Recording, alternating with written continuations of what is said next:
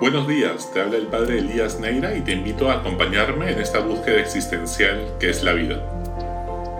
En medio de la crisis humanitaria que estamos viviendo, muchos de nosotros venimos haciendo un gran esfuerzo por convivir en armonía con nuestras familias, por ser más empáticos con nuestros seres queridos, a pesar de los más de 100 días de confinamiento en nuestras casas.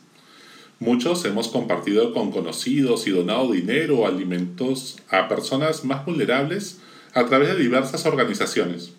Y eso está muy bien.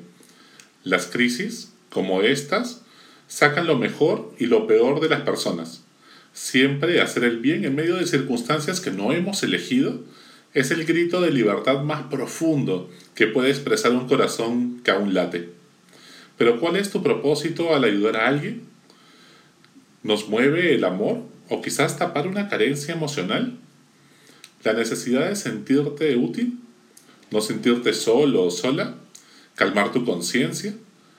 Tal vez buscar aplausos, reconocimiento, salir en la foto. ¿O algo tan simple como no aburrirte en casa? ¿Podemos asegurar que lo hacemos por un amor gratuito, sin esperar nada a cambio?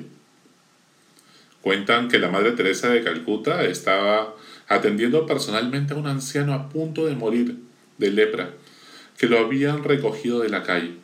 En ese preciso momento llegó el gerente de una organización internacional, muy elegante él, para donarle a la fundación un millón de dólares, rodeado de cinco periodistas que habían sido llamados para cubrir la noticia. Sin embargo, la Madre Teresa seguía atendiendo al moribundo, lavándole las llagas y besándolas mientras lo escuchaba atentamente hasta que falleció una hora después en sus brazos.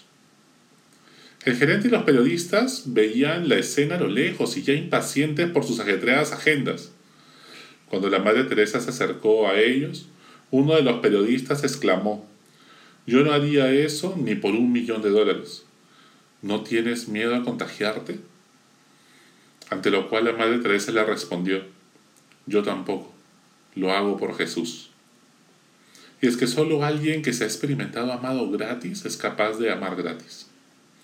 La Madre Teresa de Calcuta decía con frecuencia, quien no vive para servir, no sirve para vivir.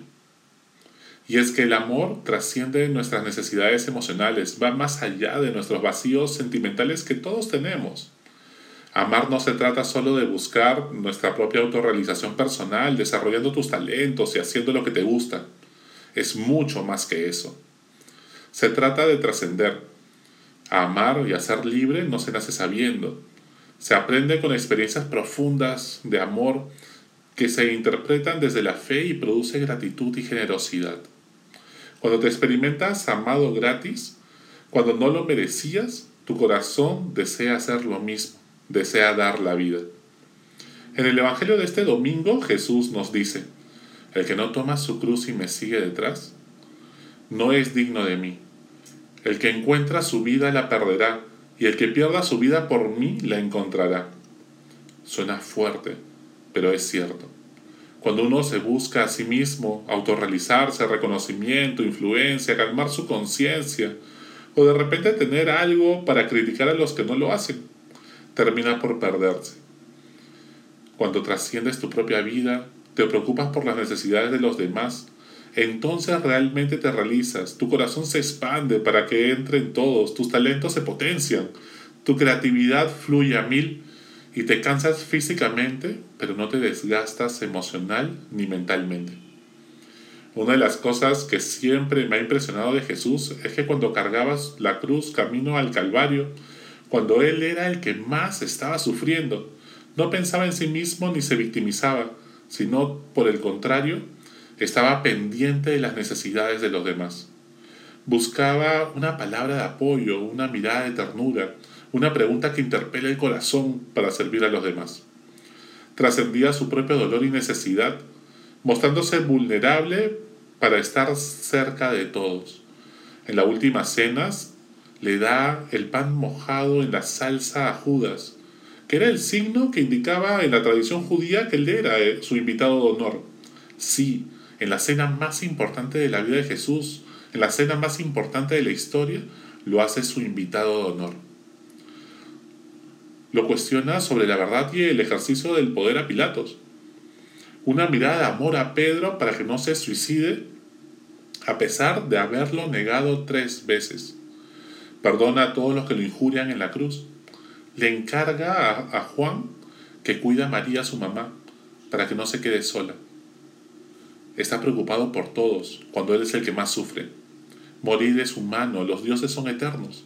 La humildad de mostrarse tan vulnerable no es propio de un rey o un político, pero la manera como Jesús muere, solo a Dios se le hubiera ocurrido. Es tan humano que solo pudo ser Dios. ¿Qué sacamos de todo esto? Yo saco tres ideas que he meditado mucho en estas semanas de cuarentena. La primera es que amar se trata más de ser que de dar. A veces calmamos nuestra conciencia dando cosas materiales, depuramos nuestro closet y donamos lo que nos sobra. Dudo que donemos más cosas que el narcotraficante Pablo Escobar. Para amar sin discriminar no basta con cambiar una marca, aunque puede ser un paso necesario, sino cambiar la mentalidad.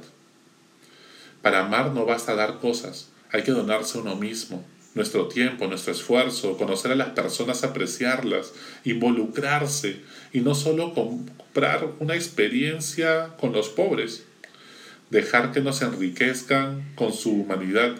Y para eso hay que ser empáticos, con sencillez, dispuestos a perder el tiempo entre comillas, perder la vida para encontrarla.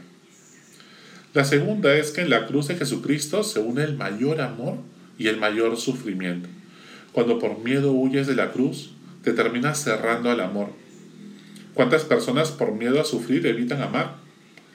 Quizás se han sentido traicionadas por alguien en quien confiaban, agredidos por quien no lo esperaban, incomprendidos por los más cercanos, vulnerados por quien prometió protegerlos, juzgados por el clamor popular ante algo que hicieron, utilizados por algún beneficio y pues han perdido la esperanza de encontrar el verdadero amor. A pesar de todo, arriesgate a amar.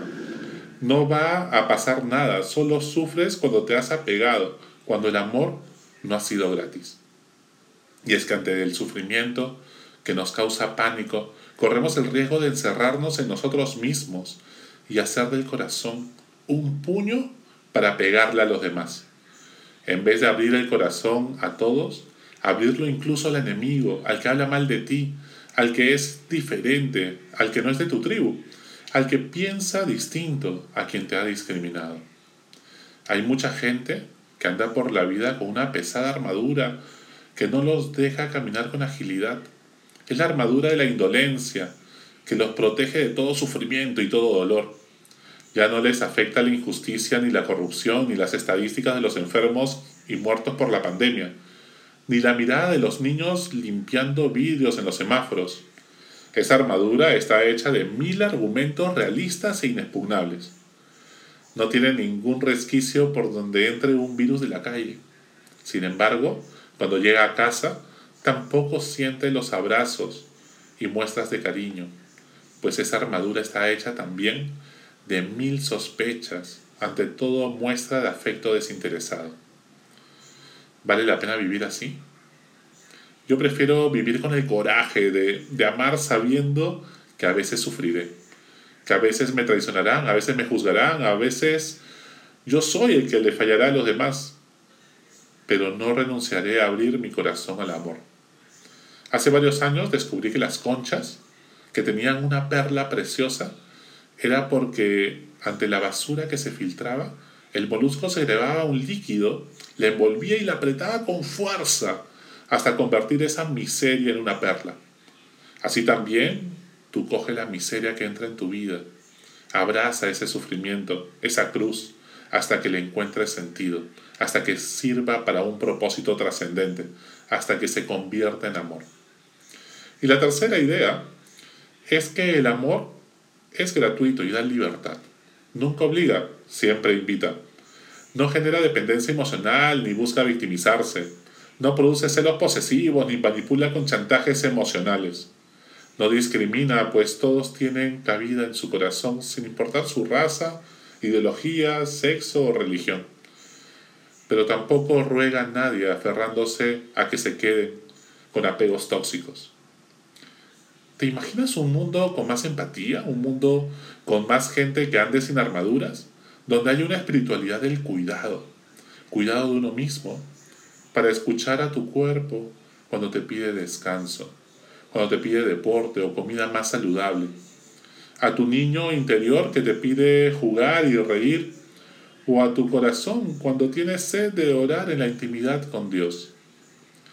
Cuidado de los demás para no ser indiferente ante quien sufre de violencia doméstica o acoso laboral. Cuidado de nuestros compañeros de trabajo y colaboradores para que no tengamos más casos como el de los de Telmo.